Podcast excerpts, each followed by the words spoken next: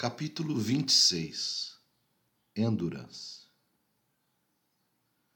Depois de alarmar colegas de trabalho, gerentes de banco, vizinhos e amigos sobre as minhas teorias conspiratórias, finalmente chegou a hora das consultas médicas. Fisicamente, eu melhorava a cada dia. Ao contrário da previsão inicial, eu rapidamente comecei a caminhar e a comer sozinho ainda que muito trêmulo e com pouca força nos braços. Visitar médicos, fazer exames de rotinas, marcar consultas, eu sempre detestei essa dinâmica de autocuidado. Geralmente quem marcava para mim era a Ana e, e após longos debates sobre a real necessidade dos exames. Eu nem preciso dizer que mudei meu conceito sobre o tema mas, naqueles primeiros dias, depois de voltar do hospital, ainda era Ana quem marcava os exames. O primeiro deles seria com o neurocirurgião Irineu Renze, que não faz parte do corpo do Hospital Evangélico de Dourados, mas que foi o escolhido pela minha junta particular, aquela formada por Ana, João Paulo e Rodrigo, para me avaliar ainda na UTI. Eu não sabia do que se tratava, do que era aquela consulta. Sabia que eu estava indo ao médico. Era aquela segunda-feira, dia 1 de março, e eu já tinha feito muita raiva e muita vergonha para Ana. Então, ela nem fez questão de me arrumar e fui ao consultório com a mesma roupa que estava uma cueca samba calção, chinelo de dedos e uma camiseta antiga do time de basquete de Mogi das Cruzes, além de usar máscara. Denis Júnior nos acompanhou e ficou comigo na sala de espera enquanto Ana estava no balcão, cuidando do atendimento. Sentado, eu observava as pessoas e pensava que elas todas estavam ali olhando e me julgando. Os fantasmas conspiratórios não paravam. O jogo de celular de Denis me irritava. As pessoas me olhando me irritavam. E irritado, eu pensei em fugir. Antes que eu pudesse me levantar e que pudesse dar início ao meu plano de fugir de dentro do consultório, Ana chegou bem perto de mim e disse: Vem, o doutor vai te ver agora. Ela só indicou a porta. Parecia que ela fazia questão que eu entrasse andando. Eu segui passos trôpegos até chegar dentro da sala dele e, ao mesmo tempo em que eu entrei, vi aquele médico levantando e vestindo jaleco com ar de surpresa. Não é esse o cara. Não é esse o cara que eu visitei dentro do hospital evangélico. Não é possível que seja ele o mesmo homem. Ao ouvir isso, me enchi de segurança. Ainda era cedo para eu entender tantas informações como aquelas que havia recebido nos últimos dias, mas eu já havia entendido que tinha sido entubado por conta da Covid desde que falei com o Ângelo, meu amigo, dias atrás. A forma como aquele médico me tratou era muito diferente do que eu já havia experimentado em minha vida em termos de exames, de consultórios médicos, de exames ambulatoriais. Ele me olhava com muito interesse e me convidou a sentar. Enquanto Ana falava com ele, eu olhava o ambiente, media tudo que havia ali dentro e, primeiramente, me chamou a atenção os muitos diplomas pendurados na parede logo atrás da cadeira dele diplomas de medicina, especializações em São Paulo, Ribeirão Preto, alguns certificados de carreira militar.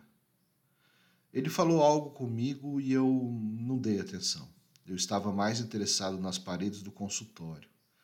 Fora minha casa, aquele era o primeiro lugar que eu entrava em mais de 40 dias.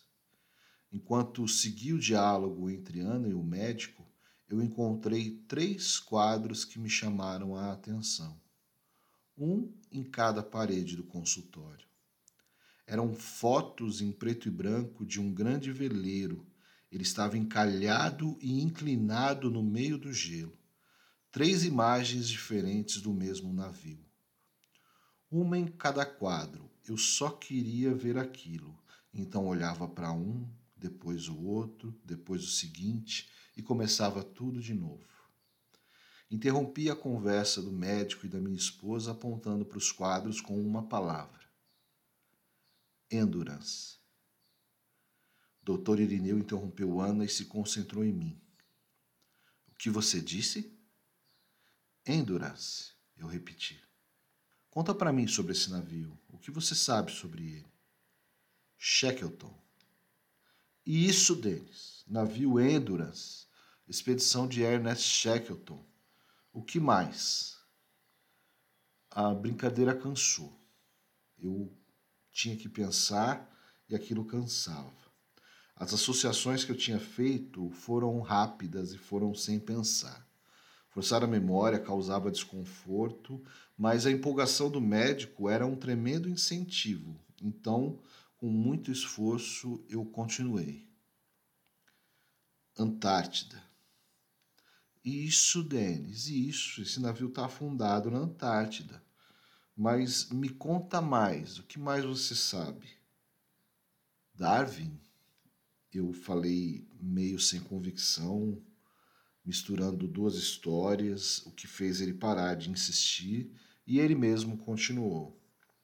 Muito bem, esse navio, o Endurance, fez parte da expedição de Sir Ernest Shackleton que ficou preso no gelo.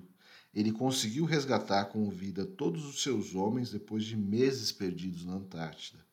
Não é à toa que a sua história e o significado dele, resistência, é sempre apresentado em encontros de medicina. Ao encerrar a sua explicação, ele voltou para Ana com a mesma voz firme e animada com que falou comigo. Dona Ana, assim como eu já havia falado na primeira vez que nos encontramos, seu marido não teve um dano cerebral grave, nenhum AVC, ao contrário, está tudo aí dentro da cabeça dele. E o ideal é dar continuidade no tratamento com um psiquiatra. Já tem algum indicado? Sim. Hoje mesmo nós vamos passar com o Dr. Wendel Dalpré. Excelente notícia, ele completou. Eu vou inclusive escrever uma carta de recomendação para o Wendel. Enquanto ele escrevia, voltou a falar comigo. Você vai gostar do Wendel, Denis. Vai por mim. Vai começar a melhorar muito a partir de agora. Comigo você está de alta.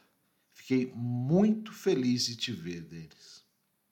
Começamos a nos despedir e quando me levantei, ele notou na minha camiseta, na parte de trás, a escalação do time de basquete de Mogi das Cruzes, campeão da Liga Sul-Americana de 2017, e brincou comigo. Comentou que conhecia a região e falamos um pouco sobre a zona leste de São Paulo, região em que eu nasci e onde ele trabalhou. Foi uma conversa leve, divertida. Se era uma consulta médica, nem pareceu. Eu me senti muito feliz e seguro depois de visitar o Dr. Irineu. Com o passar dos meses, eu entendi a importância daquele médico na minha recuperação. Ele era o médico cujo prognóstico de levar seis meses para voltar a andar, João Paulo comenta todas as vezes que, que conversamos a respeito.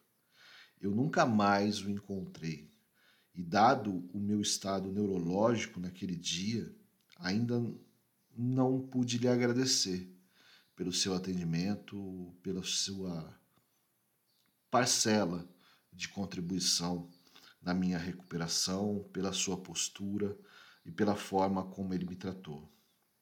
Uma hora dessas, eu sei que isso vai acontecer, visto que moramos na mesma cidade.